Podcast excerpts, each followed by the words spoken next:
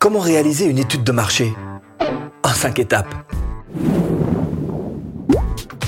Bonjour, je m'appelle Stéphane et si vous cherchez à créer votre business en ligne, bienvenue sur cette chaîne qui travaille à domicile.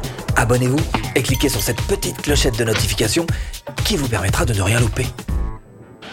Non, pas vous faire ça version BTS marketing. eh ben j'en ai assez souffert comme ça. hein. Non, on va faire ça plutôt version entrepreneur. Et un entrepreneur, c'est pressé. Donc il va falloir aller vite, il va falloir aller droit au but pour faire cette étude de marché qui va être forcément un petit peu plus light. On est d'accord là-dessus.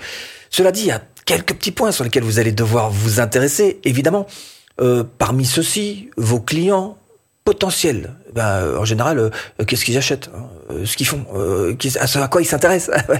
Votre offre, votre offre, euh, quelle, est la demande à laquelle va répondre votre offre, votre audience.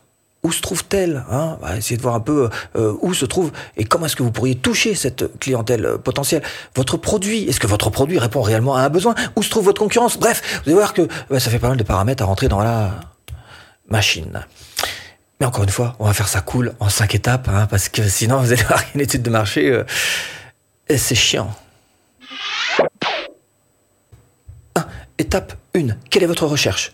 Et mieux que ça, il va falloir chercher quelle doit être votre recherche. Alors, par exemple, je sais pas, euh, quelles, quelles sont les offres euh, sur le marché, euh, quelle est la concurrence sur le marché, quels sont les prix pratiqués sur le marché? Bref, il va falloir déterminer quelles sont les infos qui pour vous sont prioritaires. Prioriser les infos à trouver. Hmm? Première chose, déterminer les infos prioritaires pour vous.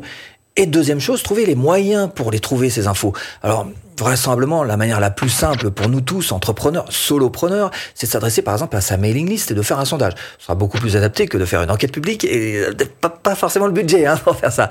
D'accord là-dessus. Donc, en tant qu'entrepreneur, il y a de fortes probabilités pour que vous ayez à faire ce travail seul.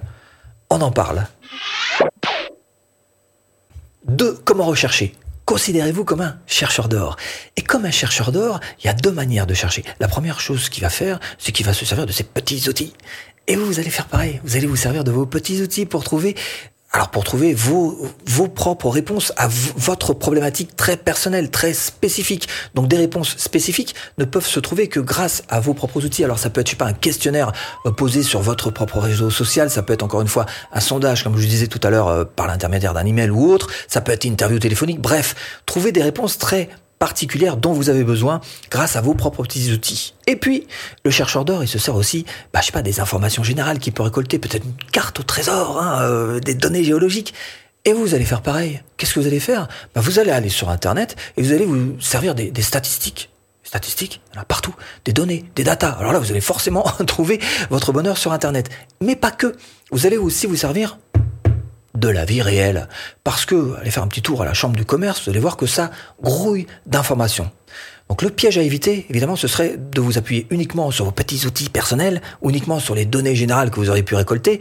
Mais l'idée pour vous, ça va être au contraire de croiser toutes ces informations que vous aurez récupérées pour essayer de trouver si oui ou non ce que vous êtes en train de rechercher est une bonne piste.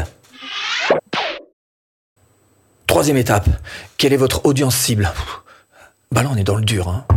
Ah, maintenant, faut y aller, hein, les gars. Euh, il va falloir essayer de déterminer quel est votre avatar client. Qu'est-ce que c'est ça? Disons en gros votre client type. Voilà, pour faire simple. Alors, première question à vous poser, c'est quelles sont les, les données que vous allez devoir euh, chercher pour vous aider à définir ce que pourrait être votre client potentiel? Son âge, sa localisation, le genre, des enfants, éducation, un travail, ses revenus, ses intérêts. Bref, des questions traditionnelles. Mais il va falloir aussi essayer d'aller un petit peu plus loin en essayant de définir quelles sont ses difficultés parce qu'à partir des difficultés de votre prospect, vous allez pouvoir vous dire quels sont les manques, qu'est-ce qui lui manque, qu'est-ce que je vais pouvoir mettre dans mon produit pour combler ces manques? De même que vous allez devoir essayer de trouver quels sont ses objectifs, ses objectifs de vie par exemple. Et du coup, là encore, vous allez chercher avec quoi est-ce que vous pourriez euh, l'aider pour qu'il puisse atteindre ces objectifs Eh ben, vous allez le mettre dans votre offre, hein, tout simplement. Voilà. Alors, pour vous aider aussi un petit peu, ce que vous pouvez faire, c'est vous aider des insights de la page Facebook. Là-dedans, il y a plein d'informations. Ah bah, grattez un peu, hein, vous allez voir que vous allez trouver plein de petites pépites d'or. Hein. Euh, la pub aussi, Facebook peut vous y aider. Bref, il y a plein d'endroits où vous allez pouvoir glaner encore des informations. Cela dit, euh, va falloir aussi essayer de trouver où se trouvent vos prospects après. hein. Alors essayez de repérer, je sais pas, un groupe Facebook par exemple où euh, vos prospects pourraient se trouver, vos clients potentiels. Ce que vous pouvez faire aussi, c'est aller dans la vie réelle. Si vous avez défini, si vous vous êtes rendu compte que, je sais pas, euh, euh, votre avatar client va systématiquement tous les ans au salon de l'automobile, eh ben, vous allez au salon de l'automobile. hein. Quatrième étape, quelle est l'offre du marché? Regardez un petit peu euh, ce que font vos concurrents, comment est-ce qu'ils s'y prennent pour vendre. Bref, il y a quelques petites questions à vous poser. 1. Cherchez les atouts et les inconvénients du marché. Par exemple, est-ce qu'il y aurait une place pour un produit un petit peu plus luxe? 2. Cherchez à bien comprendre la concurrence. Par exemple, quels sont les prix qu'ils pratiquent par rapport à leur positionnement. 3. Étudiez leur offre et demandez-vous quelle est la valeur supplémentaire que vous pourriez apporter à votre produit. 4. Cherchez un petit peu qui ils ciblent. hein. Est-ce que peut-être qu'ils ciblent des clients discount, hein, des gens avec des petits revenus? 5. Regardez un petit peu quel marketing ils utilisent. Peut-être juste une chaîne YouTube, peut-être qu'ils sont plutôt dans la Google Ads. Quoi qu'il en soit, il va falloir aussi vous poser des questions d'ordre plus général. Alors, euh, le contexte économique, est-ce qu'on est en plein marasme en ce moment?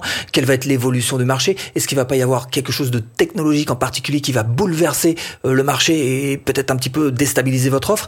Bon, tout ça, ça reste quand même des questions secondaires à se poser. Restez quand même sur les questions euh, principales. Malgré tout, faut un petit peu les avoir en tête. Cinquième étape, il va falloir analyser les résultats. alors maintenant que vous avez collecté toutes ces infos, pas laisser tomber, hein, faut au contraire essayer d'en tirer euh, les bonnes conclusions. Alors qu'est-ce que vous allez chercher à savoir? 1. Chercher une vision globale de la taille, mais aussi de l'expansion possible de votre niche de marché. 2. Chercher les extrêmes. Regardez quels sont les plus petits prix pratiqués, mais aussi les prix les plus chers.